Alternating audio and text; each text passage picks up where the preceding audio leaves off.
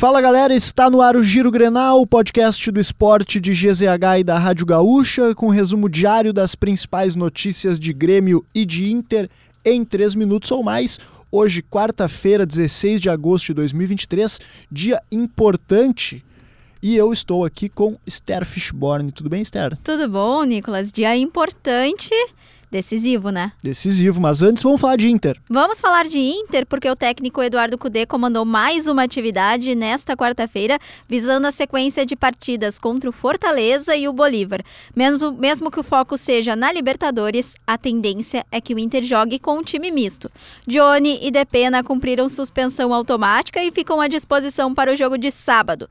Luca e Luan, que estavam no sub-20, também participaram do treino. Nesta quinta-feira, mais um treino treino vai ajudar a indicar o time para o jogo. E o Inter acredita que terá Hugo Malho à disposição já para os jogos contra o Bolívar pela Libertadores. Para isso, o lateral precisa ser regularizado até sexta-feira para estar apto. Ele ainda depende de questões burocráticas. O espanhol de 32 anos precisa ser regularizado como cidadão estrangeiro que irá trabalhar no Brasil. Para isso, precisa do visto de permanência e da documentação para o contrato de trabalho. E nós falamos também do Grêmio, porque o tricolor garantiu classificação na próxima fase da Copa do Brasil Sub-20. A vaga veio com vitória nos pênaltis sobre o Inter na noite desta terça-feira, jogo único no estádio Beira Rio. O tricolor saiu na frente, mas levou o empate, empate nos acréscimos, com gol marcado por Luca. Nas cobranças de pênalti, melhor para o tricolor, que venceu por 5 a 3 na próxima fase, as partidas serão em jogos de ida e volta.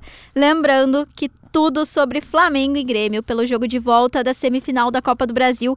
Você acompanha na Rádio Gaúcha, em GZH e também vou vender meu peixe, Nicolas, em Esportes GZH nas redes sociais. Siga o Giro Grenal na sua plataforma de áudio preferida, deixe a sua avaliação e ative o sininho para receber uma notificação sempre que um episódio novo estiver no ar.